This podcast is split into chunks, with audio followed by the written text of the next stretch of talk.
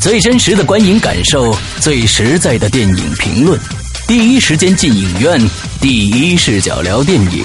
真心实意，平心而论。你现在收听到的是《观影风向标》。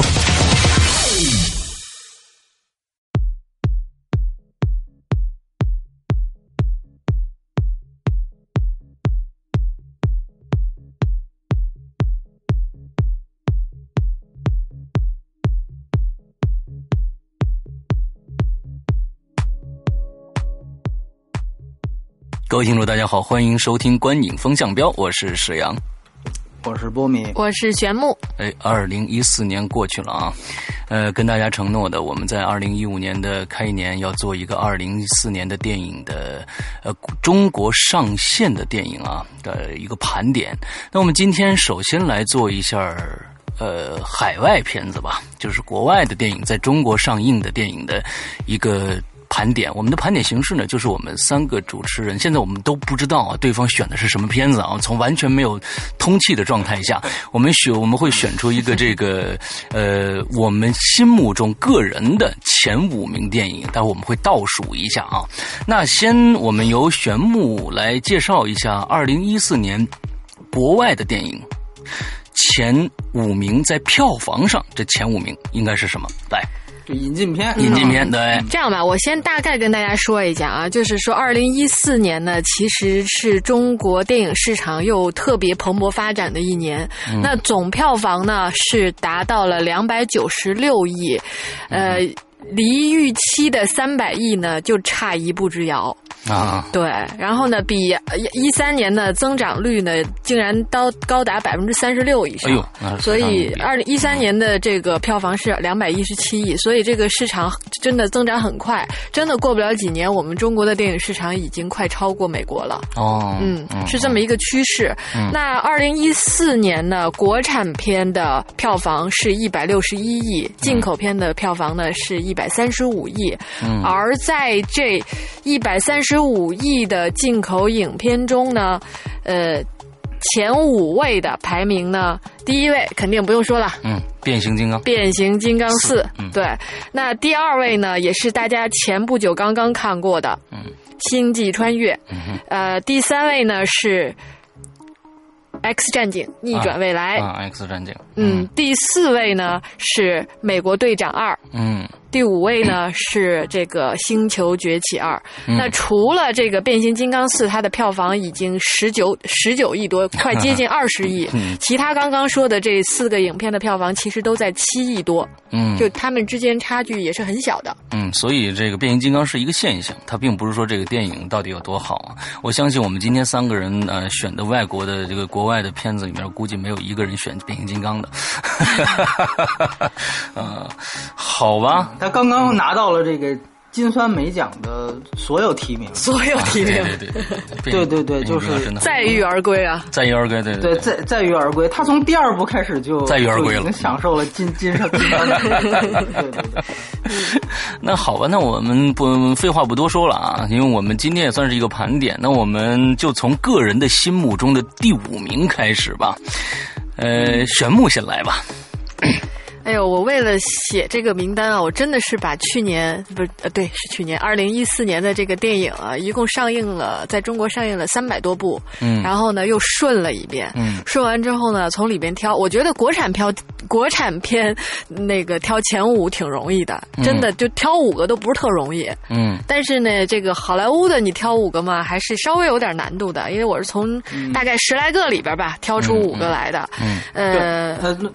插插一句，那个那个，今年其实一共上映的进口片是八十二部，对，剩下的两百多部都是国产片。其实对对，虽然国产然后票房高一点，但是你要知道这个数量要差多少。对，基数的。对对，然后分账片只有三十九，那没错，三十九部拿到了一百一十五亿，嗯，所以就批片呢只拿到了十七点五亿，所以说大概是这样的一个一个一个等量级。对，然后我我还特地看了一下，就是咱们之前做了这么多期节目，你知道评分最高的三个是什么吗？第一肯定是《星际穿越》，嗯，然后第二应该是《机械机械战警》，对，完接着是《明日边缘》，对，是《明日边缘》，对对对。对，所以，所以我再往下，我好像就记不太清楚了，是不是什么《里约大冒险》是是二是吧？啊好像还是还有蜘蛛侠，哦，对，蜘蛛侠，对对对对对对，那那个好雪像国列车有，对，有一些片子是怎么说呢？它那个就可能是有的时候是我不在，或者是玄牧不在，嗯。然后你像那个我记得美美队二，所以说打分可能是两个人，对是吧？对对对对对，会有这种情况。嗯嗯嗯，对。对，就先跟大家介绍一下，就是这个这个没错。以前打分的情况。没错没错没错。好，那我接着说啊，这个我啊不好意思。没有 没关系。那那个其实我的选出来的就是好莱坞外片引进的第五位嗯。呢是《星球崛起二》。星球崛起二啊，星球崛起，OK，对，嗯嗯呃，这个我真的也是犹豫半天的啦，就是跟我心目中另外一个片子挣扎，看哪个上榜。那另外一个是什么片子呢？另外一个片子是，应该说另外两个吧。哦哎呦我的！哦，另外一个片子，一个是那个动画片，因为我在想动画片，我最后要不要放在这个榜里？但是最后挣扎了半天还是没放，就是那个《冰雪奇缘》。嗯，嗯，哦，然后另外还有一个呢是没有，说过那个片子，对，那个我们没没有没有聊过，还有一个片子呢是《超体》。嗯。但是最后没有选这两个的原因呢，一个是《冰雪奇缘》呢，就是想了想，我觉得从各个方面还是比这个《星球崛起》还是差一些的。嗯而超体呢，因为呃，因为有别的片子存在，所以我觉得它有没有就还好了。嗯，对，从这两个角度去评判，所以呢，我还是让《星球崛起二》作为我的这个榜单上的第五位出现了。那我选它的理由，我们要现在先说理由吗？对对，还是每个人现在说吧说吧说说说理由嗯那我选它的理由呢？其实我觉得对我个人而言，我我更喜欢它的，呃，是呃，因为它是系列剧的第二部。一般系列剧第二部一般都拍的很烂，但是它它还不错。就是它的水平呢，虽然没有一好啊，但是我觉得在一同一个水平线上。嗯那还有一点呢，就是它的整个的视觉的效果，嗯还有包括它的特技啊、三 D 啊，就这一些东西给到的感受还是蛮不错的。嗯而且故事呢，当然因为好莱坞的片子，其实我觉得能够上前五的，基本上在故事的讲述上都不会有太大的漏洞和问题了。嗯哼我们比较起来也是会跟更好的去比。嗯所以这个影片给我最大的感触就是刚刚说的这些吧。嗯嗯 OK 嗯我来说说我的第五名啊。嗯我第五名呢，其实我我我觉得我在这个五个名次里边啊，就是一到五里面没有一部动画片。我觉得去年的呃这个国外的动画片市场实在是一般啊，就我所以就一部动画片都没有。最后第五名呢，呃，我是必须要给他的，因为不管有多少个片子，他必须要在榜上有名的，就是《霍比特人》。呃，啊最后放到最后一部，因为我对《指环王》的情节实在太深了啊。那那是霍比特二，啊霍比特二就是史矛各史毛各之之战，嗯啊，那现在我热烈的期期待着第三部啊第三部啊，马上就要上映了啊。那其实呃，原因非常非常简单，就是我对呃这个。这三部曲加上前传的是就是正传的三部曲的制作精良，我虽然很多人都说啊，它没有什么进步啊，还跟前面的差不多，但是呃，也说这个小说是非常薄的一本。给它改编成了非常一个鸿篇巨制啊，这有点有点这个，呃，意思就是骗人的意思啊。但是我非常非常的喜欢，因为我对这个整个这个世界观，还有这个彼得杰克逊对里边的人物把握，还有他们的服装，呃，他们所有人物的那个造型，我。我简直是呃打心眼儿里的喜欢，所以这个其实算是一个呃偏心的一个一个留留给他的一个位置，所以没有太多的，就是因为太喜欢这个系列了。嗯，对，嗯嗯，对，我觉得挺好。那个我第五名其实也是这样。那个我觉得因你俩之前我们是一样是吗？不不不不是，我说我说情节情节是一样也很个人的我知道你是什么了，我知道你是什啊么了。那你猜？你猜你猜猜？你的第五名是《机械战警》呃，真不是，哦，OK 呃是超验骇客。哦，我哎，这个这个蛮爆这个蛮劲爆的，对对对对嗯对。对对，啊、因为我我是考虑到一点，就是说，呃，一个我我阐述一下个人的原因，嗯一个是因为我觉得，如果我们做这期节目的话，没有一些能够呃比比那些就是大家能够翻我们以前节目能听到的东西，如果就能得出，比如说把评分前五名排出来的话，那这期节目其实必要性不大。嗯，它的有一个我觉得挺挺大的一个意义是在于，我们把一些没有机会说的，哪怕甚至我相信这个电影是有争论的，嗯，但哪怕是这个争论都都没有一个完整一期能够拿出来说的这样的一个东西，可以在最后的借这样一个盘点机会说出来，嗯，也算是作为个人的一种引荐。有些可能人觉得可能跟我的审美取向差不多，他可以去看看。嗯如果觉得就完全不接受，那你也可以去骂。嗯，我觉得都完全没有问题。对对对所以说我我会我会就是选一些这种呃这个，因为我相信到后面，尤其相信第一名，我估计没有什么太大悬念。所以说我希望能够在呃后几名能够加入一些个人的东西。其实这跟施洋的想法是一样的。超验骇客这个，我其实做过一个相对来说比较大的一个阐述，是在超体那一期。那没错，没错如果如果有人能够记住的话，我其实觉得他真的也是真正的把这样的一个系统化的东西，还算是完整的给它保持出来。嗯，就我还是那句话，就是说，像有一些片子，它可能只是甩出一个比较酷炫的概念。然后呢，呃，比如说做做一定引导，在我看来，可能超体是这一类的电影，但是《超英骇客》虽然它的叙事能力和特效都比较糟糕，但是至少我觉得他把他想说的这个东西从头到尾完整的说出来。他有一点可能让大家觉得他是烂片的一点，我觉得和《一步之遥》很像，嗯是因为可能大家它的包装形式。就是当时 DMG 这样的一个把德普请来之后，完完全全把它包装成为一个德普个人独角秀，但他一进去看，发现德普的戏份其实非常少，只是开头和结尾，大家会觉得就像被骗了一样。这就跟《一步之遥》一样的，实际上。当大半年过去，你回头去看，不再有那些浮华的东西，也不再有那些营销和炒作的东西干扰你对一个片子判断的时候，我相信它还是会有一定的价值显现在里面。嗯，你静静的去想，它对于人类和人工智能这样的一些方面的探讨，我觉得都是存在。他用了一个。呃，我我就像那期说的一样，他用了一个西方宗教，就是天主教的那样一个教义的一样，把它说出来，分圣灵、圣子和圣父三个形式，德普德普的三个形式，把它把它表现出来，我觉得是非常有创意，而且它的某种意义上来讲，其实你你把它，因为它是我们知道诺兰监制的一个电影，你把它和《星际穿越》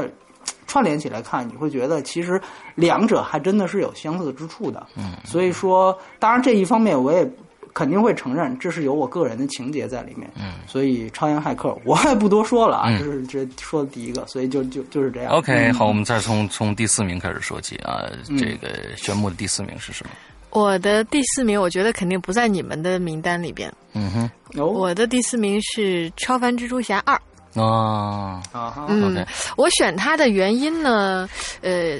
首先啊，有一个原因是因为蜘蛛侠可以说是所有超级英雄系列里边我最喜欢的一个角色。嗯，因为他是最平民化的，然后相对来讲最真实的。他不是那种就是那种什么高富帅呀、然后就是那种，咱不太一样，在我看来。而这个我选这个影片，其实最核心的一个原因，就是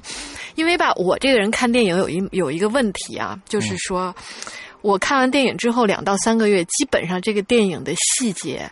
嗯，基本上就记不太住忘了。对对对，就是呃，那个我们经常开玩笑说，对我来说，一个电影过三个月之后，我跟看个新片差距不是特别大。嗯嗯，这样特别好，我觉得 这样特别好，我特别想这样。就是很多细节我记不清了。记忆碎片是吧？对对对，嗯然后，但是呢，就是，但我又觉得说，评判一个电影好坏，在我自己看来啊，有一个标准，就是我会想，当我想到这个电影的时候，哪一幕是留在我印象中最深的。嗯我可能记不清很多的细节，但是有一幕是一个电影，可能你会想起这个名字，你会对应着想到这个电影，特别深刻的。而我在回忆，就是回忆这个今年的这些影片的时候，我发现蜘蛛侠让我回忆的一个镜头，我会就是想起来就会还会觉得很感动，就是他结尾那个小蜘蛛侠出现嗯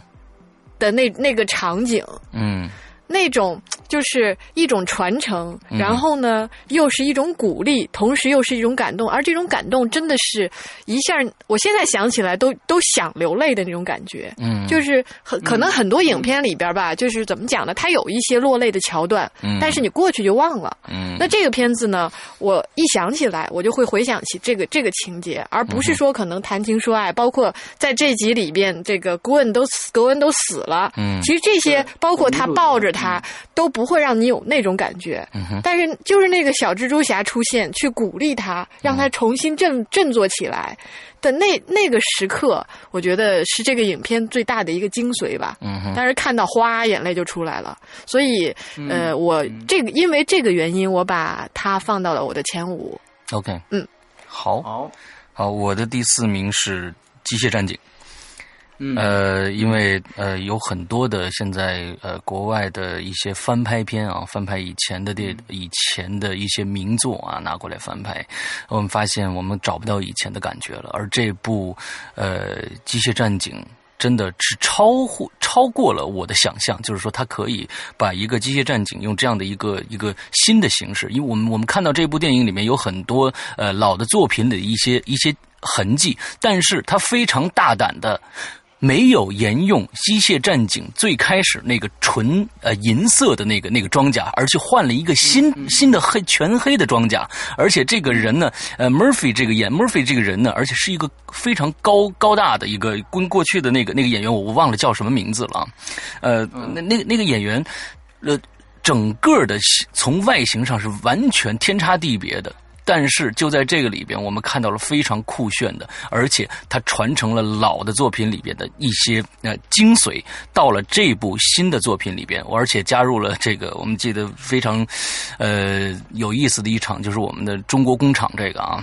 嗯，中国工厂这种戏，他把政治，呃，他把过去的这种，呃，我们我们知道，过去《街战警》一直是在讲政治啊，新闻的这种这种整个的这个题材全部是扩大化，更加的高端化。我们记我们记得最开始的这个，呃呃啊 Samuel，那个那个美国主持人在上面，呃。用另外一种新的全三 D 的这种感觉，让让讲述刚跟大家挑起对大家对战争、对对整个的这种呃全民的这种这种这种东西，所以我感觉啊、呃，这部片子确实是呃给了我非常非常多的这个惊喜，所以我把它放在了呃第四名。我们还我还非常记忆犹新的就是最后一幕，他被改装以后啊，他因为已经被打的快七零八落了，最后终于以一个。过去老的机械战警的那种那种风格出现，涂装在对，在重重新涂装的时候，再次出现的时候，那真的是我非常非常激动万分的一个时刻。所以这个片子我放在第四名。对，嗯嗯，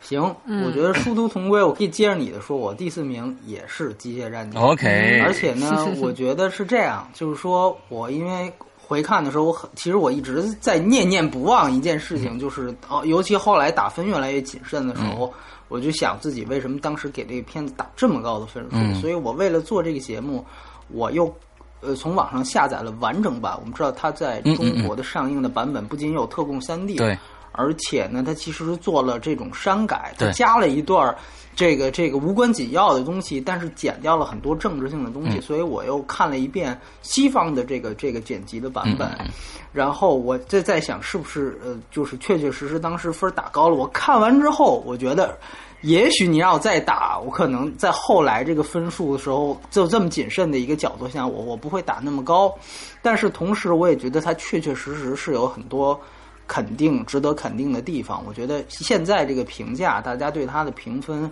也也低于了我认为它它所应该取得的这样的一种价值。嗯，尤其是我推荐，如果没看过这个电影的，可以去看一下。虽然人人被封了，但是有它相似的网站可以找到它的西方版本。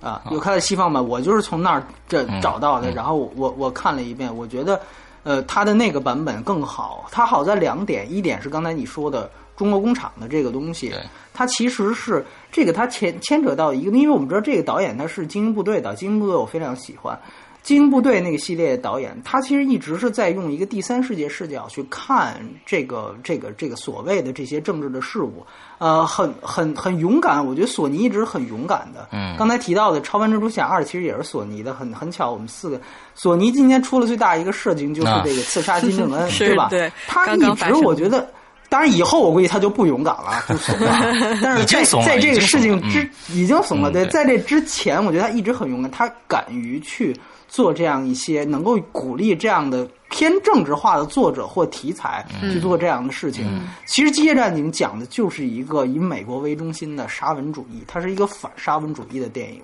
就是一种大国文化。你刚才提到的开始的那一幕，它其实就是很简单，它它设置的是一个更广的，它比老版就是更广，它是放在一个全球维度去看这样的一个人际关系，而且它并不是像超验骇客一样去探讨这个东西本身，然后去上到一个形而上的高度，而是去从社会学角度出发。很简单，就开头那一幕是发生在伊朗。嗯你看，伊朗跟美国是敌对的，而在那个时候，好像美国已经把伊朗给征服掉了，全都是派机器人，等于是像占领殖民地一样，重新靠机器去夺取了美国的霸权。但是呢，美国国内对于自己国人，他们觉得机器让机器管理是不放心的，对，所以一直就没有出台这个法律。某种意义上来讲，这实际上就是一种地域歧视和国家歧视，就是先出什么有争议的科技，比如说机器人管管代替警察，哎，先我们放到海外殖民地去试验一下。对吧？放到伊朗去试验一下，我们本国的公民反倒是需要保护的。这种视角是不不仅是原来这个作品没有的，而且是很多其他相似作品都没有的，包括中国也一样，就是它里面会完全完完全全的把中国就变成一个代工工厂。嗯然后它最就是中国版里也没有出现的一幕，就是它的真正他希望看到他自己的样子的时候，我觉得那一幕的想象力是惊人的，当然也非常血腥，就是把他的所有四肢全拆开之后，他就剩一个脑子只有脸对他只有一个脑半个脑子，嗯。半个脑浆和两片肺叶，对，还有一只手，还有一个喉管儿。在那一幕的时候，因为中国版它只是远景给了一下，然后剩下的东西就都剪掉了。我觉得在那个状态下，他去和加里奥德曼演的那个博士去交流，嗯然后去表达自己感受的时候，我觉得这个冲击力是非常大的。嗯当然，这个戏我同时我也说的一个缺点，就是说它后面其实还是因为它这个大片的这种爆米花感要出来，所以它前面的铺陈真的是非常好，但它后面的收尾有些有些太仓促了。嗯这个是我看第二遍的观感，包括、呃这种就是之之前就是因为把它的整个这个叫多巴胺全部减掉之后，它已经没有人性了。嗯后面就是非常仓促的就说，哎，自己多巴胺长起来了，也不解释为什么，然后他就又恢复成一个英雄的状态。这些可能稍显仓促，但是我觉得有前半段的铺陈，它确确实实就像你说的，有老板在，他真的是有想法的一个作品，有想法的一个作品，尤其是在大片的这个框架里，我觉得这是非常不容易的一件事情。对对对所以，呃，也算是在此感谢一下这个呃一五年以前的索尼能够鼓励这样的导演和这样的作品啊，以后不会再有了啊！我觉得那个刺杀金正恩的这个事件真的是，我觉得会对影响整个好莱坞的以后的创作趋势，再也不会有人去做这样的事情了。嗯嗯嗯，OK，我们来聊聊聊第三名。嗯，第三名，第三名还是我来说啊。嗯我的第三名呢是《雪国列车》。嗯哦，嗯，呃，选那期你没参加，对对吧没错，那期你们录节目的时候，我我嗯我没参加，因为当时正好我还没来及看。后来呢，因为这片子肯定是要进影院看的嘛，然后又去补看了一下。嗯，看完的感受，包括我现在就是留到我留在我心中对这个片子印象，我觉得最深刻的其实是，呃，说大一点，其实是对韩国电影人的尊重。嗯就是，其实你回想去年，包括今年这个韩国电影的，我们可能就上映的很少啊，嗯但是呃，我们有机会看到的韩国电影，比如说今年像有《辩护人》嗯包括像《奇怪的他》嗯呃，就我觉得他们的这个电影的创作已经把我们嗯、甩出好几条街去了。嗯，是对，那谈回来《雪国列车》呢，其实印象最深刻就是说，它能够在我我最我觉得最棒的就是这它的剧情，就是它能在一辆火车列车里面，嗯把整个社会的生态形态、人的善良丑恶。然后包括就是很多细节，但是呢，又把一些就是人的一个生态链，在这么一个环境中展现的这么淋漓尽致。说实话，这个影片某种程度上，我看完之后是特别压抑的。嗯，然后呢，也觉得是就把人性很丑恶的一面很淋漓尽致的展现出来。嗯，那其实从另外一个角度来讲，就是韩国的电影的创作者们，他们真的是很用心在做这些事情。他把这个。剧本剖析的很透彻，研究的很，就是真的是你不能说它很完美吧，但是就是起码会让你看完之后觉得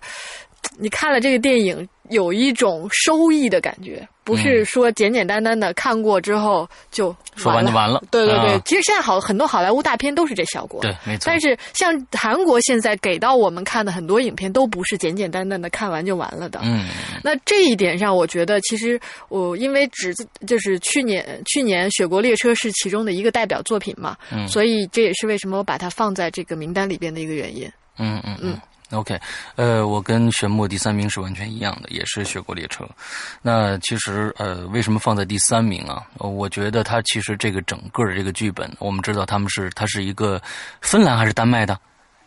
是呃是是哪个哪个哪个国家的漫画改编？它是有多呃哦，你说美那个是确实是北欧北欧的一个一个漫漫画改编的。我们知道它它不是一个原创的一个作品，呃，那么它它是一个漫画改编的。那其实我们知道漫画的最终的结尾比这个呃我们的电影其实还要更黑暗一些。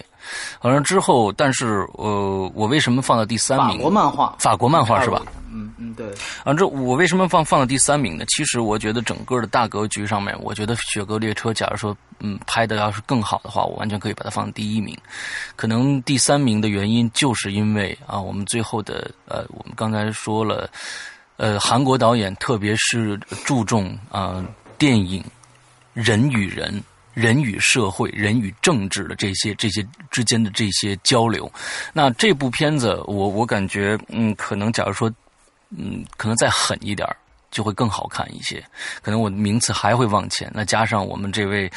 呃，美队的表演，实在是不敢恭维，所以只能是放在了第三名。剩下的刚才呃呃好的这个选目已经都说过了，所以就不加奥数了。嗯，波米。嗯，我的第三名是《明日边缘》。嗯啊，然后我我先暂且打住，就我先说一下为什么我没有选《雪国列车》。嗯，呃，是因为我觉得，就首先，呃，我们会看评价一部电影的时候，不仅是说放在今年的这个维度，可能也会在同时呢去放在我个人啊，会放在他导演的这个维度里面。嗯。呃，奉俊昊是我非常喜欢的一个导演，嗯，呃，但是呢，你会发现，因为这部电影的投资比他之前所有片子都大，而且他跳入到了一个韩，就就就是非韩语的这样的一个环境，对对对，我觉得他的手脚展开的还不是很大。没错，没错，而且他为了，其实你可以看到，他为了照顾市场，比如加入宋康昊这样的一个角色，嗯，要要这个角色恰巧还只会说韩语，呃，这些兼顾市场的行为，其实削弱了他的个人表达，嗯，然后同时也稍微的，就是稍稍显这个电影就会有点就是南辕北辙，嗯，呃，他这个设定是非常好的，但是其实本身而言，他比冯俊浩的其他作品，其实我们在那期节目里谈过，我们认同，其实起码我自己认为。确确实实，这电影呃也很不错，但是在他的电影里面，我觉得已经算是质量比较差的一部了，是甚至可以说是最最差的一部。就像你看《白夜追踪》，它也是还可以的一个电影，但在诺兰电影里，它就是最差的。就我觉得某种意义上，这个就是他的一个一个一个一个《白夜追踪》，那个他也是因为要跳到另外一个大的舞台嘛，所以说我觉得他。呃，这个是我觉得《雪国列车》我没有选它的原因。那《明日边缘》说回来啊，嗯，就这个电影，我觉得还呃比较好的一点是说，其实这个噱头以以前以前我们是看到过的，比如说最典型的就是这种生死轮回，就是死来死去死不了，对吧？死死死死一万遍这种东西，其实我们知道之前有那个。呃，土拨鼠之日，但是呢，他能在这样的一同样的一个噱头之下，我是真的没有想到，他还可以去做出一些更新鲜的东西，并且把它和动作片元素给很好的结合起来。嗯，那么我觉得，觉得这个是，我觉得这个是非常不容易的，而且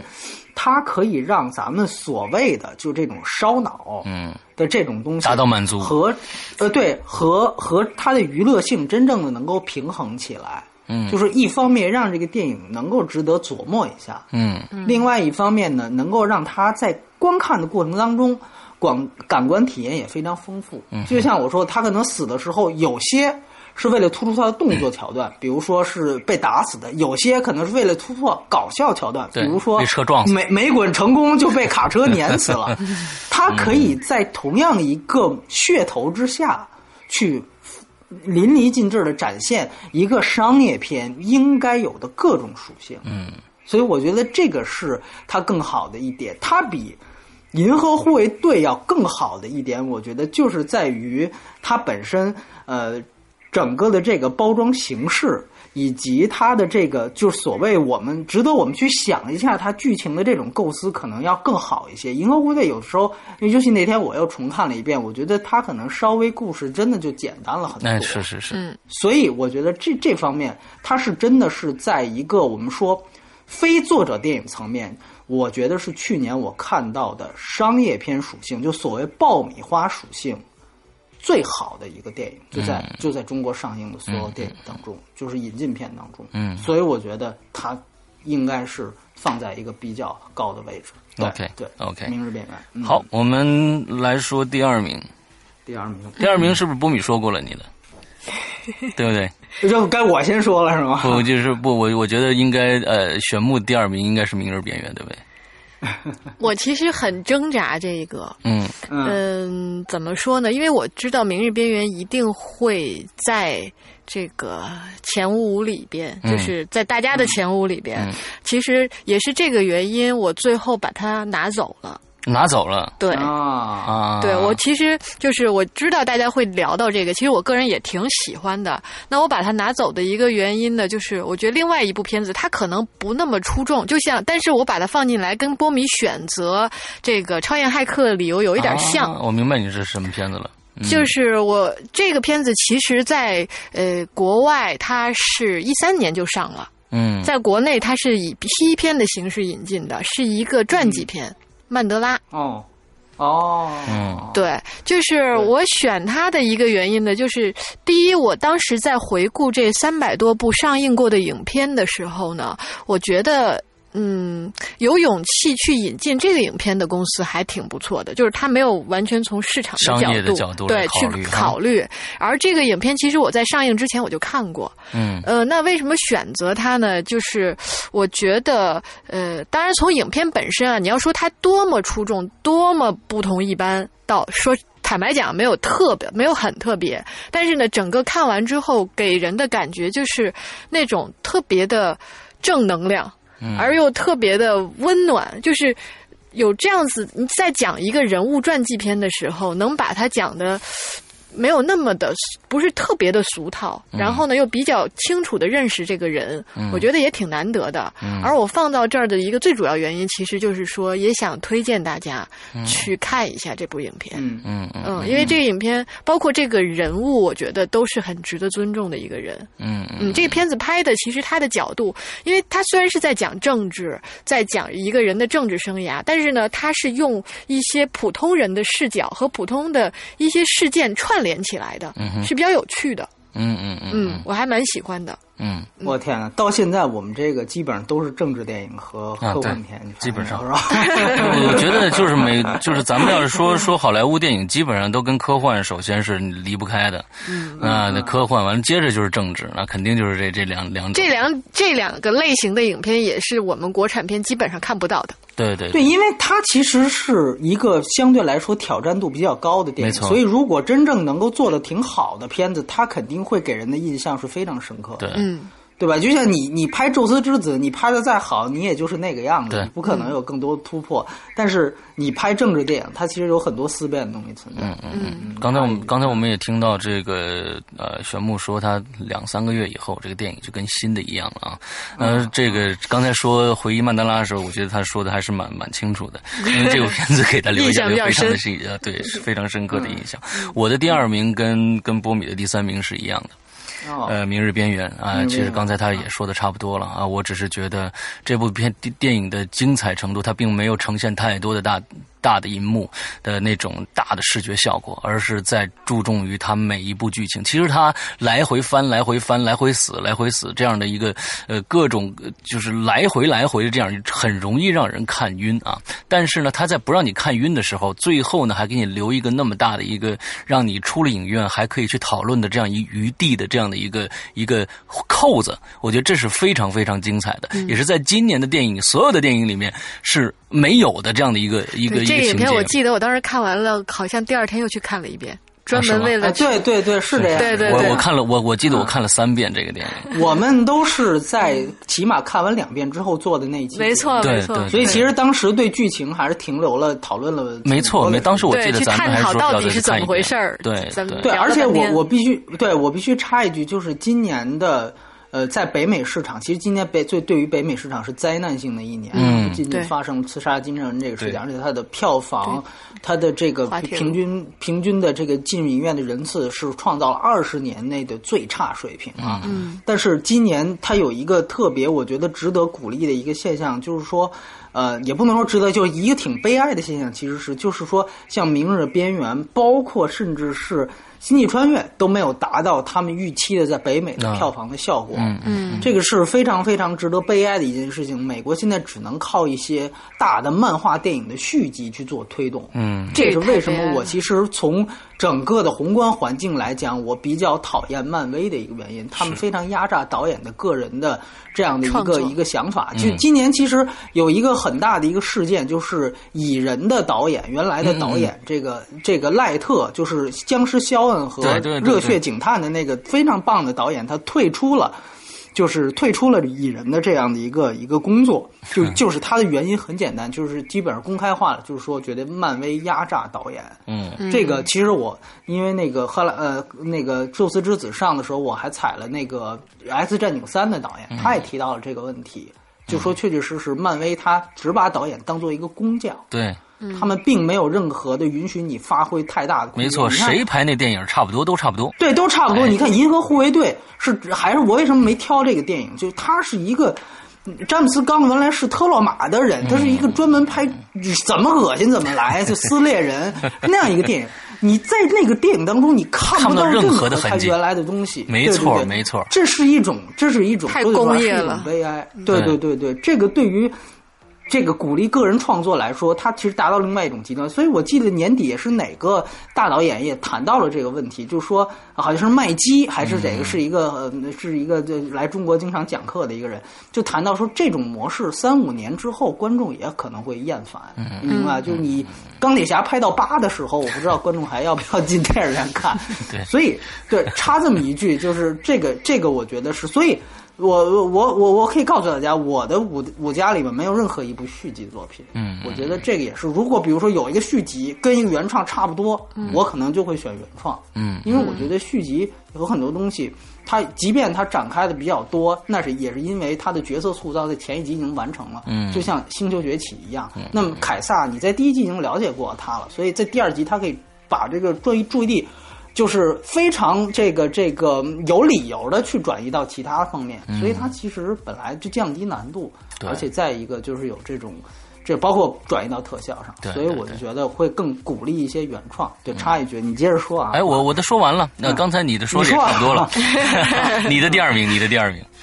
嗯，我第二名其实跟玄牧的这个思路是一样的，我也想推荐一部我们没聊过的电影，叫做《昆虫总动员》。哎呦，恰巧哦它是一部动画片。哟，这个我还真没看呢。我们我啊我们两个都没看这部电影。呃，对我我记得当时其实是呃有有机会你们俩看到，有票但是对但是没时间就错过了。对对对对，就错过了。其实这个电影，呃，我觉得也是它的推荐意义是，我觉得是非常大的，而且就它整体质量而言，我觉得它也能排在我们引进片当中的前三名，我觉得是没有问题的。嗯呃，《昆虫总动员》，我先给大家介介绍一下，这个是一个法国的动画片，嗯它全片几乎是没有对白的，没有任何一句对白。嗯，我觉得能够现在中国的大银幕上看到这样的电影是一个非常。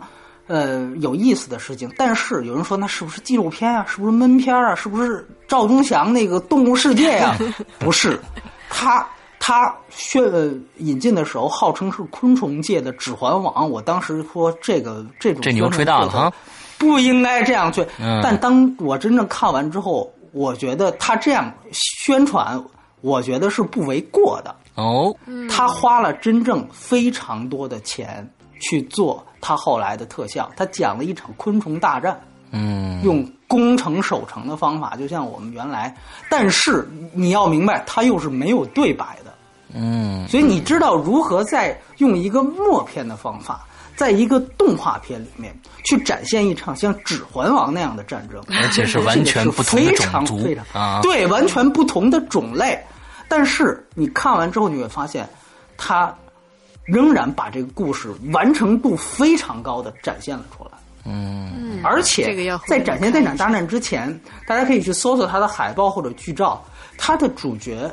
昆虫，大家有有的人他对昆虫其实是有这种这个这个就惧怕心理的。啊，对，就比如怕个蟑螂什么，这很正，但是他把所有的主角全都萌化了，很可爱。啊，它的主角是一只七星瓢虫，我们觉得这个七星瓢虫应该是这个外观最最无害的一类的。这个、嗯。虽然它好像也、也被中国判定为害虫，但是它外观其实是起码我觉得它无害的一种，属于敢碰的这种昆虫。对对对对对对对，所以呢，他就以这个为切入点，呃，很可爱。其中有一些这个这个场景也都是像呃美国的好莱坞学习一样，会有类似于那种，比如说《冰河冰河世纪》里面那个抢松松果的那个小松鼠那种，哎，会有那种情况出现。但同时，他真正做到的是能够用法国人的方法啊，用这个我们知道原来出过这个《微观世界》，包括这个这个海洋的那个导演，他是用那样的一种方法去呈现出来，没有对白，更多的就是靠镜头语言的调动。我觉得它既体现了电影性、有作者性，不同于好莱坞，而且它真正讲了一个能让你看进去的有高娱乐性的故事。嗯哼，我觉得非常难得，嗯，我觉得非常难得。很遗憾，这个电影呢，因为宣传，因为法国，再因为昆虫这两个字摆出来，可能票房肯定不好这个对各种方面，我是在上海电影节看的这个电影，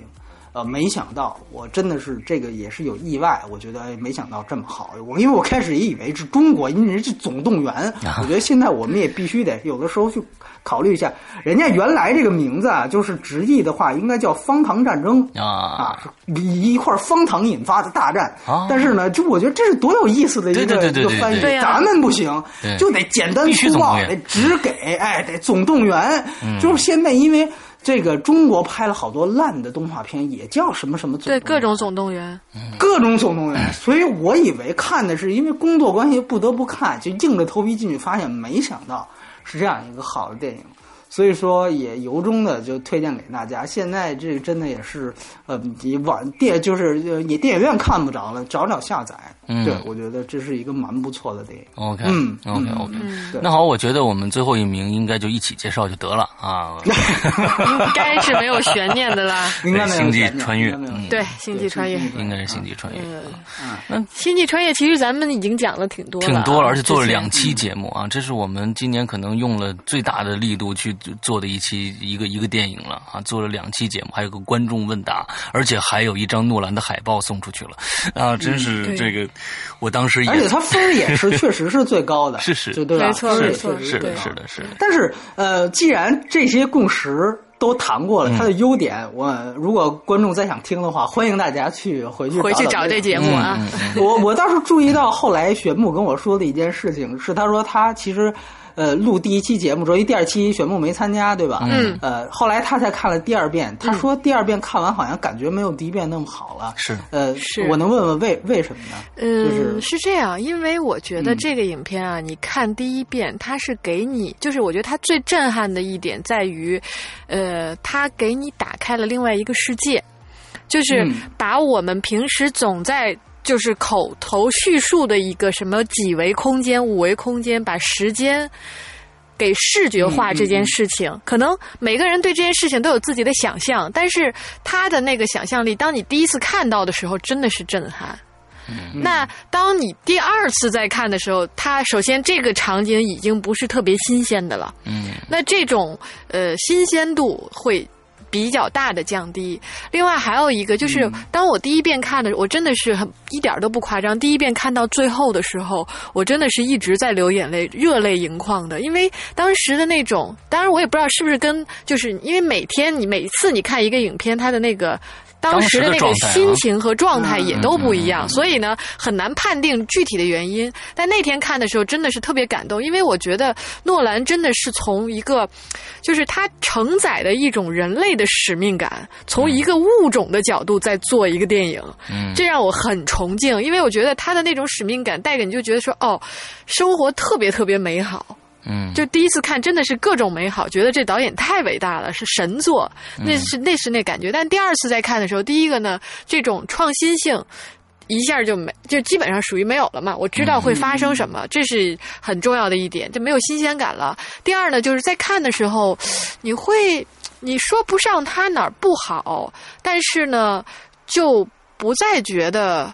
呃，那么好了，我觉得最重要的原因，其实呃，你回过头来对比这两遍，第一遍带给你的那种最大的感触，其实是一个新鲜感。嗯，他把你的这种视野开拓的这种感觉要大于很多。但你带着这个你已知的这个故事再去看的时候，再加上那么短的时间内看两遍，我觉得确实是就是。不，不能再用 第一遍的那种感受去去形容。我我明白，这其实是我想，就为什么问这个问题？其实我想说的就是，其实很多经典作品，恰恰是可能你看第二遍、第三遍，你会觉得越来越好的。哎，嗯，没错，确实有这个原因。对，其实所以这个时候我们也因为大家这个都是第一了，他。至至于怎么好，我觉得其实都谈过。对，但是我我想说的是，就是这个确确实实是一个呃今年的一个问题。为什么刚才说好莱坞是小年？其实全全世界都是小年。在今年我看不到任何太好的，真的能够惊艳你的这种这种作品。《星际穿越》其实也真的是一个，咱们说这个呃盲人世界独独眼为王嘛，就是有点这个感觉。就是说，呃。它确确实实是一个非常棒的电影，但是某种意义上来讲，就还是那句话，如果在诺兰的坐标系里面再挑三部最最喜欢的，对我可能还是不会去挑这个这个《星际穿越》。然后它另外一点，我觉得当然也不是缺点，就是我尤其第一步之遥上来之后，我会我会去比，就是说，呃，一步之遥大家都说看不懂。然后，但是在《一步之遥》上映之前，我还没看《一步之遥》的时候，我在《星际穿越》里谈到了一个这个电影，我觉得是缺点。我现在仍然是这样认为，就是它解给观众解释太多了，包括牺牲了一些剧情的连贯性，我提到过。但有的时候你又会去想，如果不是他在停下剧情，一遍遍的跟观众解释其中的一些科普知识的话，科学知识的话，观众是不是还会接受这个电影？嗯，我觉得这个可能是，起码就中国观众而言，一步之遥已经给我们这个答案了。嗯，就是姜文就是完完全全是不会顾及观众的。嗯，所以说我觉得这一点就是到现在为止，而且说句实话，像《黑暗骑士》那个电影。它虽然在影迷之间的口碑非常高，但是你想象它如果真的在中国上映，它会取得多高的票房？嗯，那个电影可能稍微就缺乏解释一些，嗯，但是它的完成度就高。但是说句实话，这些在网上炒，包括我在内的人，真正去影院贡献票房的这个比例有多大呢？所以我觉得这个都是一个疑问手。有有的时候，呃，包括施洋。呃，就会就包括咱们，我记得一三年底的时候看完就会觉得，哎呀，这个《地心引力》真的是一部非常棒的作品。嗯。但是现在想想，好像出了一部呃，这个这个《星际穿越》之后，我们会去想，那个电影在经过了一年多的时间之后，当然在我心目中还是没有变啊。但是可能不少观众就会有一个比较，他就会比下去。那谁知道再过一年，再过五年，再出来一部新的好的科幻片，那我们那个时候看《星际穿越》会是什么样子呢？对，所以这个就是第二遍的疑问。我因为工作关系，我看了四遍。我也看了四遍。呃，你也看了四遍。我也看了四遍。嗯，对，而且我从另外一个方面，我还要吐槽一点，就是说，中国这个也是我们虽然刚才玄牧介绍，这世界第二大市场，将近三百亿，年增幅百分之三十六，但是我们却享用不到世界最好的版本。嗯，这个我觉得是非常可悲的一件事情。我很有幸我在台湾最后看到了七十毫米胶片版，嗯那是不一样的体验。就有刚才我就我私下里跟他们说过，当然这有点炫耀的意思，嗯就是说他真的有一幕。就是在那个那个冰的那个那个星球上其实它上面一直是有，一一直是有一层地表的。对对对他们一直是在一个非室外系，真正的是上面一直有一层。对就是因为非七十毫米胶片的 IMAX 版本，它的画幅并不是完整画幅，对所以。在对部分情况下，那个根本就表达出来，那个其实已经影响到剧情了。对我们中国这么多的电影，这么多的电影院，这么大的市场，却连最好的全世界最好的版本都放不到。我觉得这个也是一个悲哀。包括别人像超体，别人都看二 D，我们就要看三三 D 呃，别人这个这个机械战警都看二 D，还好呃导演机械战剪辑的版本，还好机械战警，我们我们能看着一个做的还算是良心的作品啊，这三 D 做的还行。对对。对但是他放了中国特供的东西，然后把他原来导演东西抠掉了。哎。对，就是他会从时长、版本、二 D、三 D 都会跟世界有别，就像对待一个二等公民一样。我们已经有这么大的消费能力了，好像很像我们的这个游客一样，就是在海外是买奢侈品最多的，但是总是曝光我们的这个素质是最差的一样。嗯就是这个可能确实是呃现在的一种国情使然。对，但是这个这个嗯二等公民的这种资格，不是说就是二等我公民我们当然不是说是我们自己想要的。那像剪这个片子被剪了，那这是这是国家的事儿啊，跟咱们这个引进的公司也没有关系。对，这也是非常悲哀多种的一。原因吧。有这个些其实就跟有些审查制时候一样啊，这些东西。有些时候是为了钱，有些时候是为了无奈嘛，这都非常无奈。因为对权对对就各种原因了，没办法。对对对，但是我想说一点，就还有为什么第一名大家要要要，就我还想说一点，就那天我和一个台湾的一个原来监制王小帅作品焦永平，呃，影迷应该知道我说的是谁，呃，跟他聊，就是因为星际穿越之后，其实在中国引发了最大的一个现象，就是中国当时科幻片好多就马上上马，包括像《三体》，三体宣布上马，对吧？嗯，就是我们当时就说，那么这个算中中国这个去年做到年底的一个现象了。当时我觉得，呃，我们聊的一个观点，我觉得非常有意思，可以跟大家分享一下。就是中国到底除了技术环节，我们知道有明显的和好莱坞差距之外，中国为什么肯定在三五年之内还是出不来好的科幻片？我觉得另外一个原因就是说，真正好莱坞包括西方国家，他们是着眼于世界的。就是说，他们的电影人真的是有这样一批人，包括他们的受众会去想人类这个种族，就我们说就仰望星空，地球与星际的关系。中国现在我感个人感觉，大部分我们大部分人的命题其实还停留在，比如说一一方面是为生活所迫，我们的生活压力在大城市还是比较大，大家渴望去做一些娱看一些娱乐的电影。另外一方面，更重要的一方面，可能我们在谈探讨社会的时候，我们不会放诸到全人类的角度，都是个人价值。我们仍然除了个人价之外，可能我们还会想啊，美帝怎么怎么样了，对吧？这个这个中呃朝鲜怎么怎么样了？我们还是会以一个国家为一个基本单位出发去看待，比如说日本啊、美国啊，我们的现在的大部分人的思考，可能还真的是只能呃，就是说探探讨这方面的更多一些。嗯，这个我觉得是一种潜意识上的，并不是说像刘慈欣本人他已经超脱出来了这种国别的意识形态，他创作出一个个人小说，这是没问题的。但是当你把它拿到电影的层面上，它一定要被这个大众心理所接受。所以在这一点上，我觉得确实有这样的一个问题。好像我这样一谈出来，好像中国又又是一种素质论，但其实我觉得是有道理的，就是可能有些事情。仰望星空的事情，必须得是全民都基本上像西方国家一样，差不多的福利制度建立起来，大家看着社会矛盾没那么激化了，然后也不天天憋着，是不是美国明天就要要打我们了？呃，不想这些，或者是咱们后天去看去这个这个抵制日货的时候，我们才会去想，哎呀，人类会怎么样？或者有一天，就你明白吗？大家 胸怀还没有到那个层面。胸怀，对对对对对，所以我觉得这个是一个。呃，一方面是可能是我们离星际穿越还有多远这样的一个问题。那么，呃，这个其实某种意义上来讲，也不是说我们就差在哪儿。这个其实就像星际穿越本身一样，它谈的是一个第五维度的东西。这是关于维度。某种意义上来讲，电影如果也分维度的话，其实也是这样。就我们现在连真正的就是那点儿我们自己的身边家常的这种叙事，我们都还看到有这样糟糕那样糟糕的毛病。嗯，就科幻片是一个多大的一个命题啊！就是你三维世界还过不好呢，你就已经要挑战五维世界的东西了。这是我的一个想法，实际上有没有补充？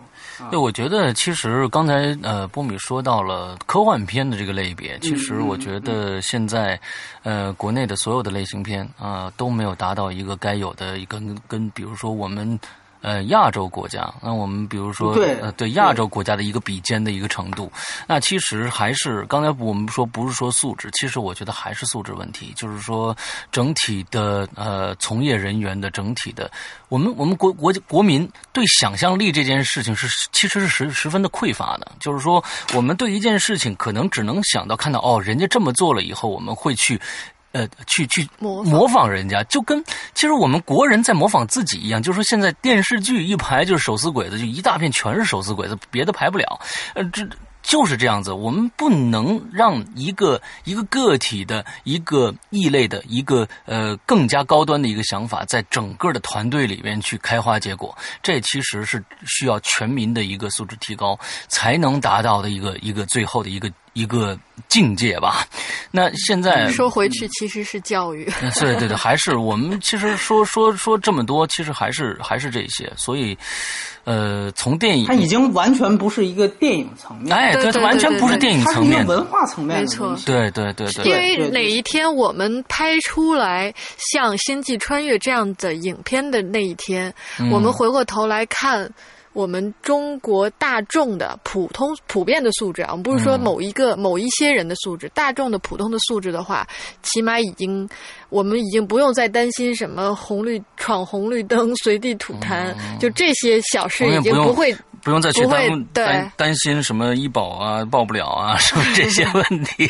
对，这些其实都是息息相关的。对对对，其实是一条线上的。嗯啊，它它其实是一个现状，它阻止我们很多人去呃去去往那样一方面去想。包括其实那你说最根本做电影的人也是这样，他们就是那天你说为爱说，虽然它本身很很差，但是它有对电影的促。这个这种电影业的吐槽，我觉得很说的很对，我也是持这种观点。嗯，就是真的，我可以告诉你，我身边就有这样的这个同，就是原来的同学，他后来去北电了，写剧本。他们在北电有一个这个这个咖啡厅，你知道吧？嗯，就是每天他们就同学在那儿谈生意，然后经常有一些，就是你知道有王宝强就是在那儿混出来的嘛。嗯，然后有一些。不是演员界的王宝强，就是想当卡梅隆、诺诺兰的这样导演界的王宝强，和这个编剧界的王宝强，都在那一块地方聚集。他们希望得到有一天就就是就是鸡犬升天的那种东西。嗯，就是《星际穿越》还好了，就是他跟我讲过，当年《阿凡达》在中国那更是成横扫之势啊，那是《星际穿越》加《变形金刚四》的这样的一种量级。当时虽然它票房后来被超了，但是那个当时你知道中国才有多少影院，所以当时那个时候他们在那儿去谈事儿的时候，旁边就是有人突然冲到他们面前，看他们在聊电影，啪就往他们桌子上不认识啊扔一个本子，说你们看看这个，然后我同学都傻了，说你你你哪儿的呀？他说我不是北电，但是你看看这个。这个就是中国版《阿凡达》的这个这个这个下一个中国版的《阿凡达》，就是这样，你知道吗？就是有一群人就疯狂到这个地步，然后就天天的想盼望着有一天成为中国的卡梅隆，然后很有意思。你包括像这个这个《心花怒放》火了之后，就我有几个朋友在写剧本，忽然养他们的那个老板。他们比如说在写一个恐怖片，让他们老板看到《心花怒放》红了之后，马上就跟他们说：“哎，你那手头那个那那个剧本，你给我变成公路片，你给我变成公路片。”对。他说：“为什么变公路片？我这是一个这个这个不是阿凡达吗？怎么让我变？说现在这个这个《心花怒放》这个模式卖的好，所以你得给我改成一公路片。就是大家都在摸着石头，明白吗？我们讲中国叫摸着石头过河，我现在不确信的是摸着石头是可以确信的，过没过河，对这个不知道，你知道吧？这个不知道，没准摸着石头就最后就被水冲走了，这都未可知。嗯，所以说，我觉得。对对对，这个真是谈到最后，其实又是现象的问题。当然，我们可以在下一期节目里继续。没错，我们就下一期谈这个中国国国产的片子的前五大，Top Five。Top Five 啊，那我们这一期节目跟大家做到这儿结束吧。那个，呃，新的一年有新的开始，我们啊，说不定三个人聊开心了，说不定做一个什么，呃，我们国内没上映的什么前三名呢，什么之类的。对，感觉这个好像脑洞更大一些。对对对，同时也真的希望，就是在明年，如果还真的有这个契机去做这样节目，起码就海外片这块的时候。能给我们带来更多的惊喜。嗯嗯，我相信明年是大年嘛，明年应该明年是大年，是一个星战七火爆的一年。对，但复联二，但是一一五年的大片基本都在年底，国内不一定年内能上。啊，对对，那复复联二会，对复联二会上五六月份吧。复联二蚁人零零零零七，呃呃，速度与激情七是吧？阿凡达这些。阿凡达没戏，阿凡达没戏，肯定对对对，包括那个好像是功夫熊猫也脱档了，好像是啊，对，也脱到一六年去了，对对对。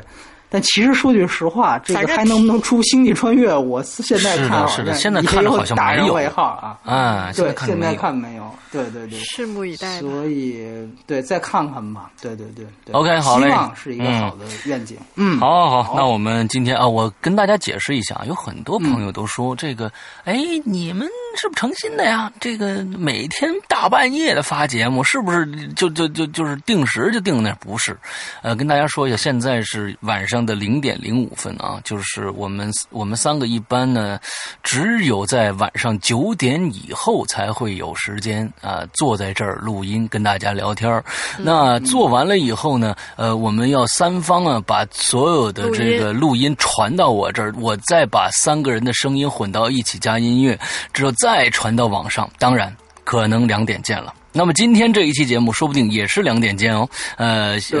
非常感谢大家这个听到三点的这个人，其实非常其实非常辛苦，就是这自然是一个也是我们一周年的回顾，其实可以多说一些，就因为没有任何的利益关系，没有，是我也很我很。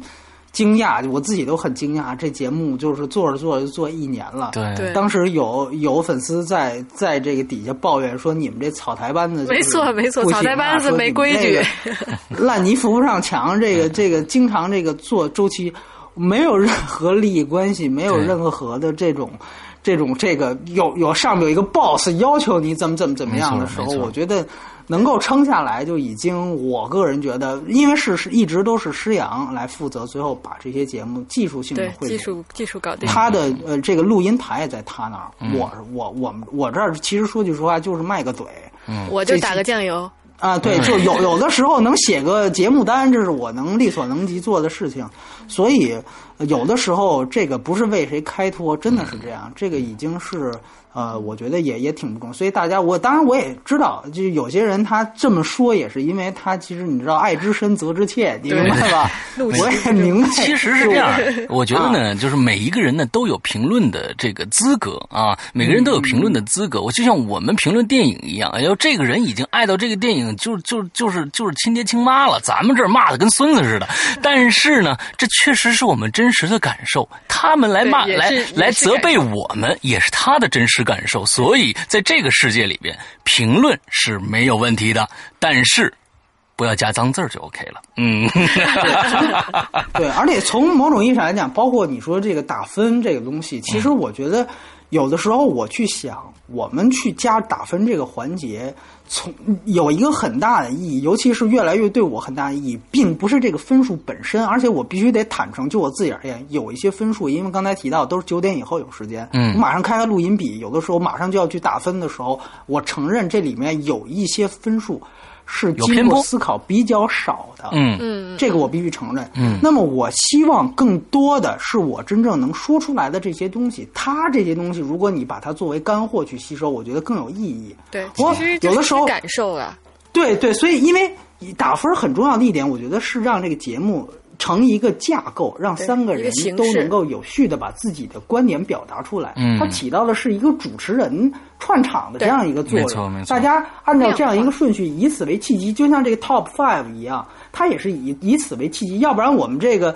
呃这个一块儿都说出来，你一嘴我一嘴，都聊的反倒对比较乱。所以它更多是起到这样的一个结构性的作用，它本身的意义大家不要看得那么重。我就是有时候很奇怪，就是比如说像一步之遥，或者是这个这个智取威虎山，嗯，呃，我已经够多的去呈现一些非反面的观点了。我提供一些，比如说我这里掌握到的八一厂领导思发现大家一一一一扫全都是你分为什么这么低？嗯嗯，如果你要是说，如果大家真的去在乎分的话，那我们不用说每期。更新一个标题，把大家分上面一写，不就完了吗？嗯嗯，你说对不对？对对，我觉得是有这样的一个，所以到年底了，不仅总结这个这个电影，也总结电影，也总结总结我们自己的节目，对。其实今天正好是一周年零一天，我们我们的观影风向标的第一期节目是一月四号上的，去年二零一四年的一月四号，今天是二零一五年的一月五号，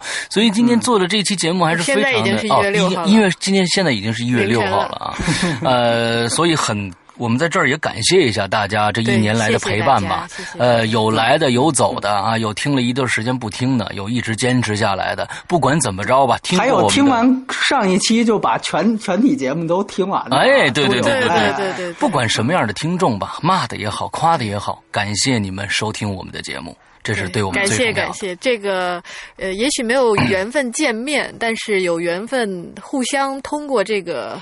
这个声音平台，对这个平台能够有这么一个交集，也是我们的缘分。哎，有很多人在说，哎呀，这这玄牧长什么样啊？呃，这个能不能给我们看一下？这每天听照听声音，能看看看个照片啊？其实呢，我们有照片也不发啊。嗯，之后有这样的一个神，保持一个这样的神秘感是挺好的一件事情啊。呃，那好吧。那今天的废话也不多说了啊，我们明天争取把我们的国内的这前五大也做出来奉献给大家。今天呃到这儿结束，祝大家明天开心，因为我们可能明天还要见面，就不说这一星期了。